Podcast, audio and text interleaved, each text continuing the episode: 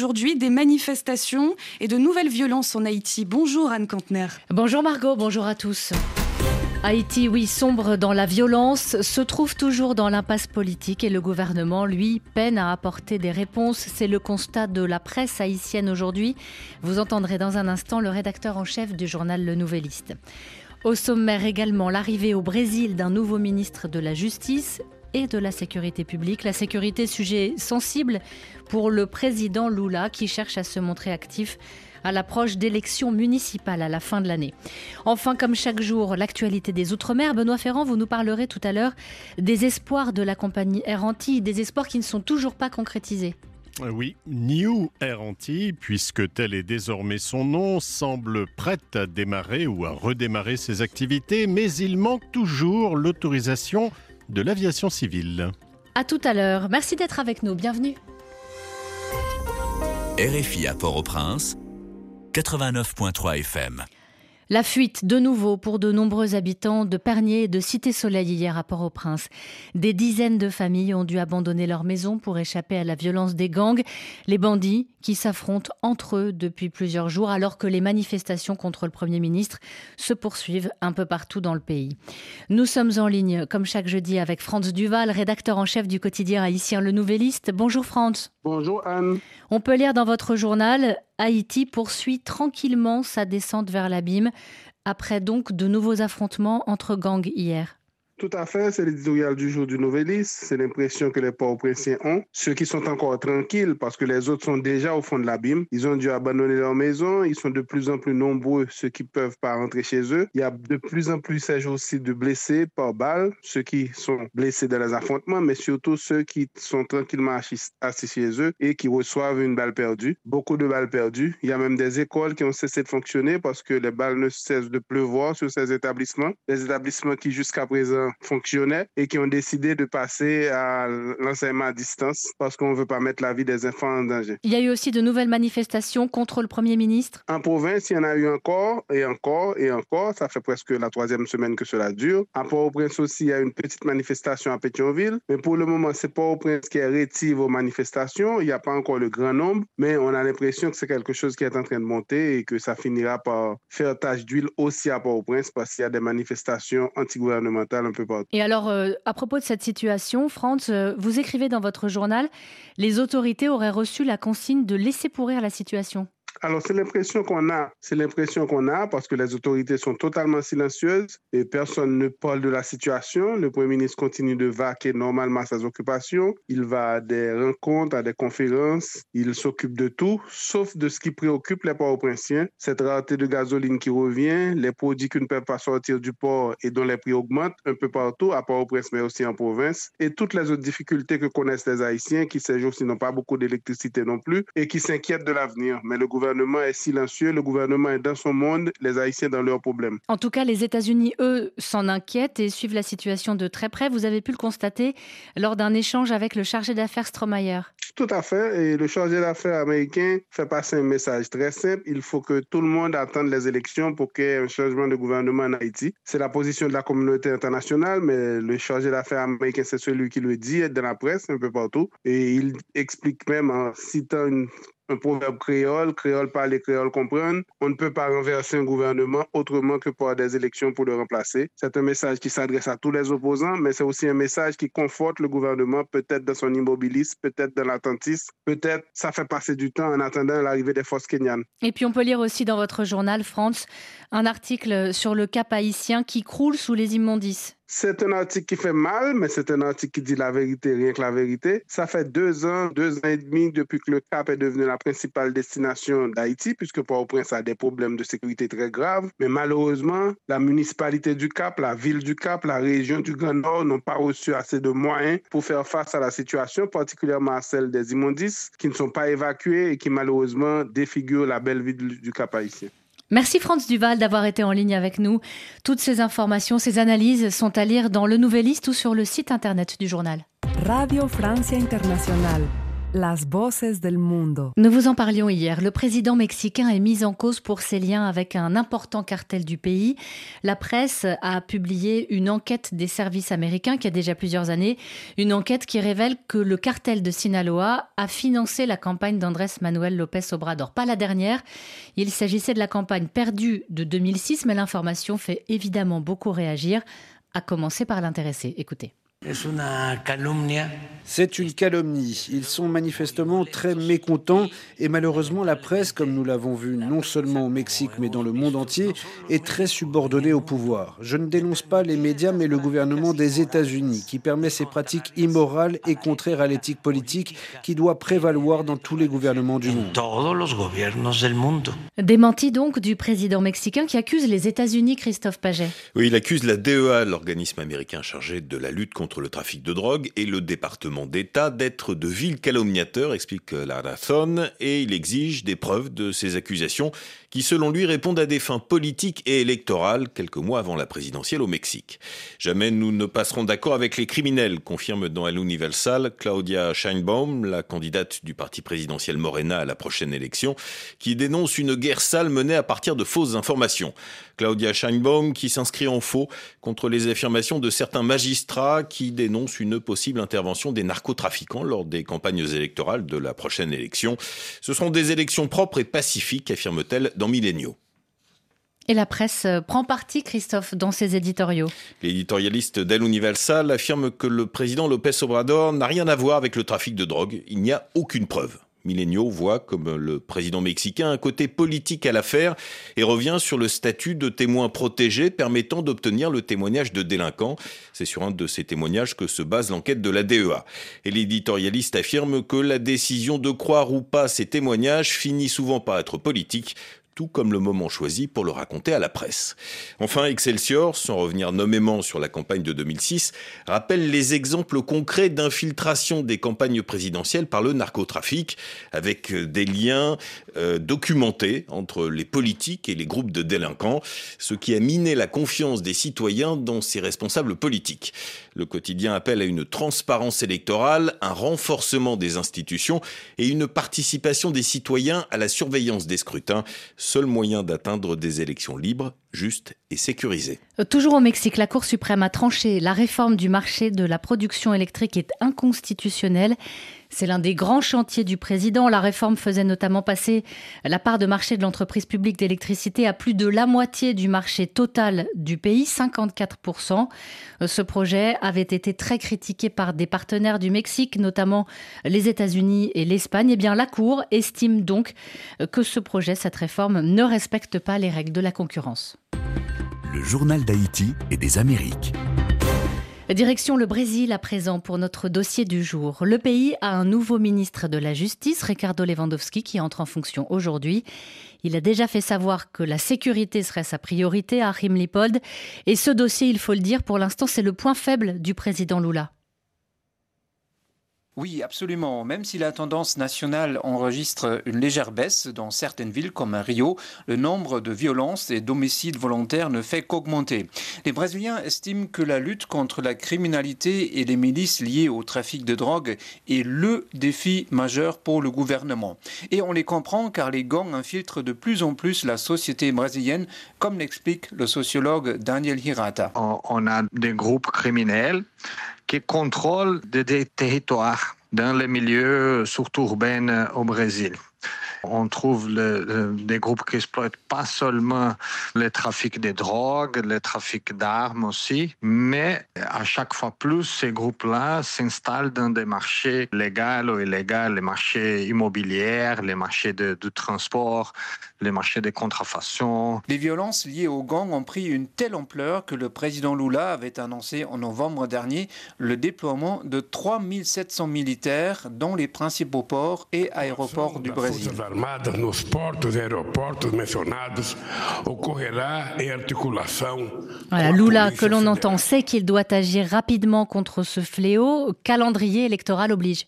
Effectivement, en octobre prochain, les Brésiliens vont élire leur maire. Ce sont un peu les midterms brésiliens, des élections de mi-mandat qui permettent au gouvernement de mesurer sa popularité. Et comme l'insécurité est la première préoccupation des Brésiliens, eh bien les responsables politiques jouent la carte qu'ils estiment gagnante, à savoir celle de la répression. On a un, problème de, l'utilisation purement répressive dans les traitement de ces groupes. C'est pas efficace. Par contre, il y en a des résultats électoraux qui sont très forts. Et, les politiques qui sont euh, surtout guidés par les résultats électoraux. Euh, et ça, c'est une histoire assez ancienne au, Brésil. Alors, comment on peut sortir de ça? C'est difficile. Parce que, euh, en fait, les gens, la population générale, ils sont toujours prêts à appuyer, par exemple, les, les restrictions des garanties et des libertés individuelles en fonction de l'enfrontement de, de, la criminalité. Et le fait, c'est que ça marche pas. Hmm. On a au moins 40 ans de mesures dans ce, dans ce sens-là. Et les groupes armés, ils ont, les groupes armés, ils ont, dans ces 40 ans, augmenté l'extension de, de, leur contrôle territorial, amplifié les activités économiques dans les domaines légaux et aussi travaillé de façon à chaque fois plus proche de l'État. Ça veut dire la corruption des agents de l'État. Donc, le nouveau ministre de la Justice et de la Sécurité publique aura beaucoup à faire, Harim. Est-ce qu'on a déjà une idée de la manière dont il va s'y prendre? Non, mais il y a fort à parier qu'il poursuivra la ligne dure, celle de la répression et du déploiement des policiers et des militaires. Mais cela ne suffira certainement pas pour vaincre une criminalité devenue structurelle. À Rio de Janeiro, par exemple, une femme est violée toutes les huit minutes, sans parler de la situation dans les favelas où les habitants sont confrontés aux violences à la fois des gangs et de l'État. Daniel Hirata. Dans les favelas, on a, euh, à cause de cette logique de contrôle territorial, une situation qui est très euh, euh, dure et concrète au niveau quotidien. Ça veut dire qu'on a d'un côté une présence de ces groupes armés dans la médiation de tous les aspects de la vie quotidienne, ça veut dire l'habitation, les services d'Internet, des gaz, des déchets et des transports ils sont très présents dans ces services. En plus de tout ça, on a des opérations policières qui arrivent euh, de façon quotidienne. À ce moment, on a une opération qui dure 25 euh, jours dans un quartier de Rio. Donc ça veut dire qu'on a euh, des personnes qui sont dans les forts croisés. Ça veut dire que les gens, ils n'arrivent pas trop à sortir pour travailler. Les enfants, ils vont pas à l'école. Il y a des consultations médicales. Parfois, ça prend des mois et des mois pour fixer un rendez-vous. C'est super difficile de vivre dans un état comme ça, quoi. Notre dossier du jour signé Achim Lipold à retrouver sur internet www.rfi.fr. On vous retrouve Christophe Paget pour euh, lire la presse du continent. À Cuba, le gouvernement reporte euh, l'augmentation des prix du carburant qui était censé entrer en vigueur aujourd'hui. Oui, pourtant, explique Catalce Medio, hier matin, les nouveaux prix étaient apparus sur les pompes de Rancho Boyeros et d'Ayestaran à La Havane en monnaie nationale et en dollars. Une grande nouveauté de la réforme annoncée en janvier, précise le quotidien d'opposition, qui poursuit aux automobilistes qui s'alarmaient de voir ces prix en pesos et en dollars, cinq fois plus chers que les précédents. Les employés ont expliqué que le changement entrerait en fait en vigueur ce jeudi. Mais voilà, les médias officiels ont finalement annoncé un report. La cause, explique Granma et Rubentun Rebelde, un incident de cybersécurité, un virus venu de l'extérieur qui a affecté le système de commercialisation des combustibles. Une enquête est en cours. La vice-ministre de l'économie et de la planification a quand même insisté sur le fait que l'actualisation des prix est nécessaire pour encourager l'épargne et contenir la demande en raison des prix élevés auxquels le pays est confronté sur le marché international. Et puis aux États-Unis, Christophe, le président a choisi un nouvel émissaire spécial sur le climat pour remplacer John Kerry. Oui, John Kerry, 80 ans, hein, qui rejoint la campagne de réélection du président Joe Biden. Selon les médias américains, ce devrait être pour le printemps. The Hill rappelle que pendant trois ans, il a été le chef des négociateurs américains lors des sommets sur le climat et qu'il a poussé pour une réduction globale des émissions de méthane, un puissant gaz à effet de serre. John Kerry a rendu aux États-Unis leur leadership dans le monde sur le climat, soulignait hier la Maison Blanche en annonçant que John Podesta, 75 ans, a été choisi pour lui succéder. John Podesta, qui conseillait déjà le président sur les énergies propres, écrit le New York Times, il était chargé de veiller à la mise en œuvre du programme d'investissement dans la transition énergétique 370 milliards de dollars quand même. Le quotidien note que les militants climatiques ont salué ce choix de John Podesta, rappelant qu'il avait eu un rôle clé dans l'accord sur le climat passé en 2014 entre les États-Unis et la Chine, qu'il avait été un des architectes de l'accord de Paris en 2015 et qu'il entretient des liens étroits avec plusieurs chefs de file de la lutte contre le changement climatique dans le monde. Et ce choix de John Podesta intervient à un moment clé pour euh, l'agenda climatique de Joe Biden. Le Washington Post rappelle que le président s'efforce de mettre au point des réglementations environnementales strictes avant la fin de son mandat, alors que Donald Trump fait campagne en promettant d'annuler un grand nombre de ces mesures. Le résultat de la présidentielle américaine, estime le quotidien, pourrait donc influencer la crédibilité des États-Unis, le plus grand émetteur historique de gaz à effet de serre. Lors de la prochaine conférence des Nations Unies sur le changement climatique, la COP29, ce sera cet automne en Azerbaïdjan. Merci Christophe Paget.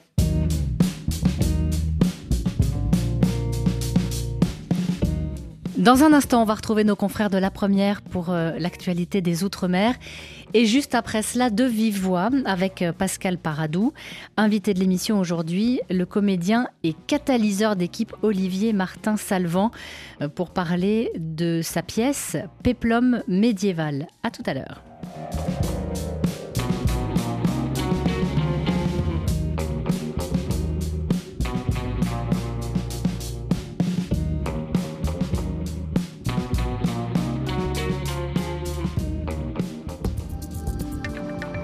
Le journal de l'Outre-mer.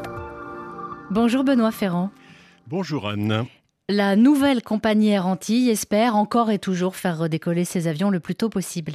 Oui, au mois de mars, euh, si possible, vous l'avez dit, New Air Antilles, puisque c'est désormais son nom, semble prête à lancer ou à relancer son activité. Petit problème, il manque toujours pour l'instant le sésame indispensable.